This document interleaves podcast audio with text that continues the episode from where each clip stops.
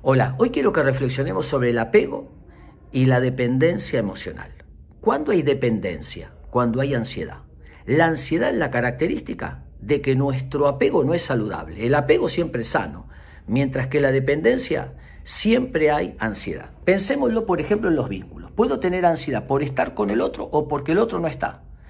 Si yo tengo dependencia con el otro, con la presencia, me molesta, me genera ansiedad estar con el otro, es porque le atribuyo una mirada punitiva. El otro me va a juzgar, me va a condenar, me va a evaluar. Y si me siento ansiedad, no disfruto de hacerlo solo, no, acompañame, vení conmigo. Es porque percibo, siento o creo que no tengo los recursos internos para hacerlo con el otro. Deberíamos poder disfrutar de estar con el otro y de estar sin el otro.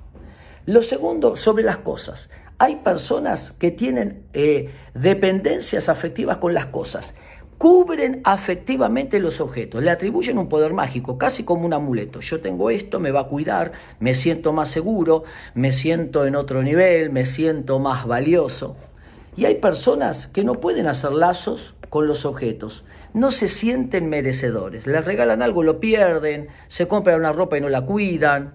¿Qué les pasa a esas personas? No pueden sentirse merecedores de. Tendríamos que disfrutar tanto el tener los objetos como el no tenerlos.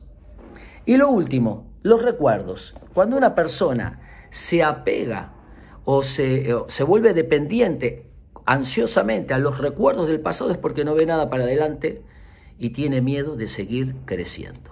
Y hay personas que no tienen ningún recuerdo, el otro extremo. No, yo no quiero, yo sigo adelante, borro y sigo adelante, porque les cuesta afectivizar los recuerdos lindos que han tenido. Disfrutar de la presencia y de la ausencia, del tener y del no tener determinado objeto, del tener lindos recuerdos y de otros dar vuelta a la página y seguir hacia adelante. Espero que les sirva.